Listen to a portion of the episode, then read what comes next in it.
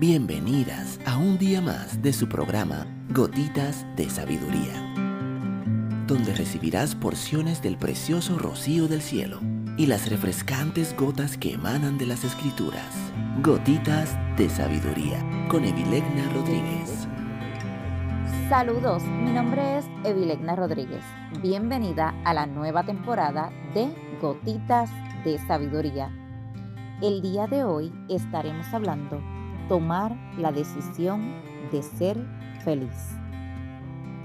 Hace algunos años, en una terapia grupal donde todas las pacientes tenían un diagnóstico de depresión mayor severa, recurrente, discutí con el grupo el tema de la felicidad. Me dirigí hacia una de ellas que tenía como 40 años de edad. Le pregunté, ¿qué es la felicidad para ti? Su respuesta fue, la felicidad, la felicidad es virtual. A mí se me quedó en la cabeza como un pensamiento recurrente, porque inicialmente no había comprendido muy bien lo que había querido decir con eso.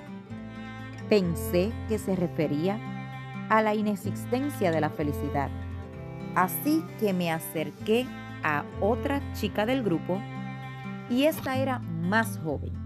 Y le dije, intentando corroborar si mi percepción era la correcta.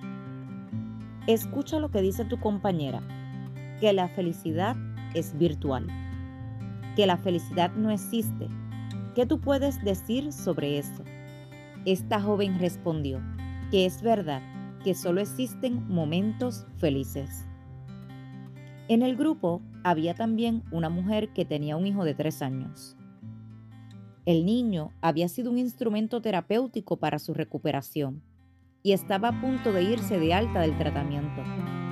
Sin embargo, al preguntarle, ¿qué puedes decir sobre la felicidad? Su respuesta fue, yo nunca he sido feliz. Ya en ese punto de la terapia, me estaba preguntando por qué no le había hecho caso a mi papá y me había ido a estudiar leyes. También había en el grupo una joven universitaria. Pensé entonces que la universitaria era quien iba a salvar la terapia, porque en la universidad todo está bien. Uno piensa que en la universidad viene la imagen de un volque amarillo con las tapas de las llantas en forma de margaritas, todo es paz y amor. Por eso creí que la universitaria iba a salvar la terapia. Error. Esta comenzó a llorar amargamente y gritaba que ella tampoco había sido feliz. A ese punto ya yo estaba mirando las esquinas del salón para ver en cuál me ponía en posición fetal. Gracias a Dios que en ese grupo llegamos a una conclusión sobre lo que es en realidad la felicidad. Lo que es la felicidad nunca jamás se nos puede olvidar. La felicidad es una decisión la felicidad es una elección que va más allá de las circunstancias. Hay personas que tienen todas las condiciones externas para la felicidad, mas sin embargo no lo son. Mientras que ser feliz no es en absoluto un asunto complejo, porque Dios nos creó para la felicidad. Seguramente por eso es que tensamos menos músculos cuando estamos riendo que cuando estamos serias sin embargo, son pocas las personas que logran alcanzar la felicidad. La felicidad se caracteriza por una actitud positiva ante la vida, por esa habilidad de ver más allá de lo que nuestros ojos carnales están viendo. La felicidad es la convicción de que independientemente de las situaciones que estés atravesando, sepas que en el mundo espiritual está pasando algo que es de beneficio para ti. La felicidad es vivir en paz, una paz que va más allá de tu entendimiento, porque aunque lo que te rodea puede ser sequedad, te puedes mantener cantando. La felicidad es estar llena de sentimientos de gratitud, satisfacción y amor hacia ti misma y hacia los demás tal y como Dios lo planificó para nosotras. Nuestro estado más natural es aquel en el que predominan el gozo y la satisfacción. ¿Qué es lo que nos impide entonces experimentar esos sentimientos positivos y esas realidades absolutas que tenemos por herencia divina? Son las ideas negativas que hemos aprendido y que hemos llegado a aceptar como la verdad, como la idea cultural de que si estamos riéndonos mucho es porque pronto vamos a llorar. Nos han enseñado que sin una pareja no podemos ser felices nos enseñaron que por razones morales no debemos alejarnos de personas que nos hacen daño y hasta nos encontramos diciendo ante el dolor, es que la vida es así. Pues sabes qué? La vida no es así. Dios quiere que tú seas feliz. Cuando permitimos que nuestra naturaleza divina florezca en sentimientos positivos y nos sumergimos dentro de su presencia, derribamos las barreras y la gran experiencia que es la vida se convierte en una mucho más bella y profunda. Cuando cambiamos esa programación negativa y nos permitimos comprender la voluntad del Señor de vivir una vida de gozo y de prosperidad en todo, las cosas nos parecen menos complicadas y nuestros problemas se aligeran. Es más, hay cosas que antes nos resultaban bastante dolorosas y en esta nueva visión nos dejan de doler. Al fin y al cabo, eres tú quien decide cómo te vas a sentir sobre las cosas que ocurren a tu alrededor. Tienes el poder de la interpretación.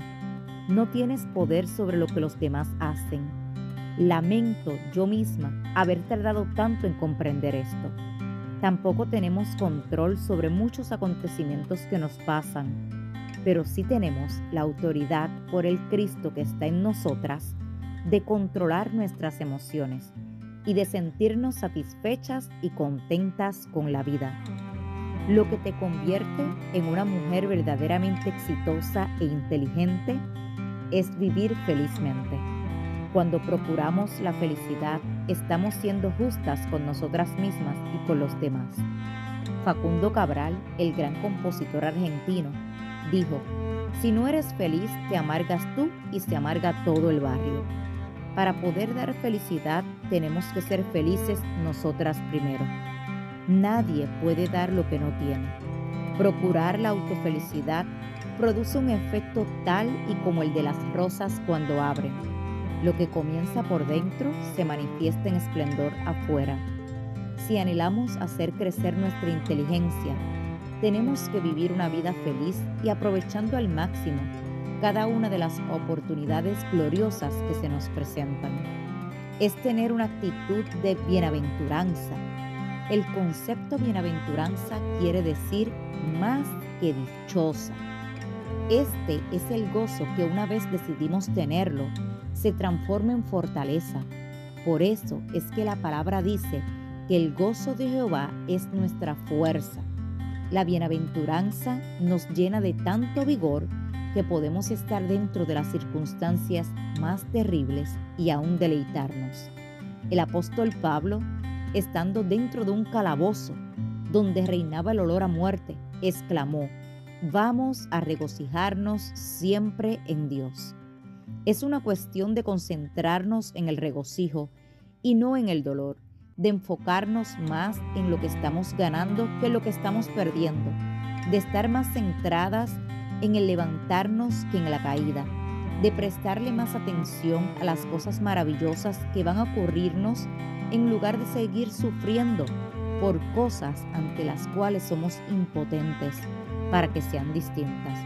La felicidad es una elección y sufrir puede ser una pérdida de tiempo. Mujer que me escuchas, si esta gotita de sabiduría ha bendecido tu vida el día de hoy, te pido que la compartas con otra mujer y te espero el día de mañana en nuestra próxima gotita de sabiduría.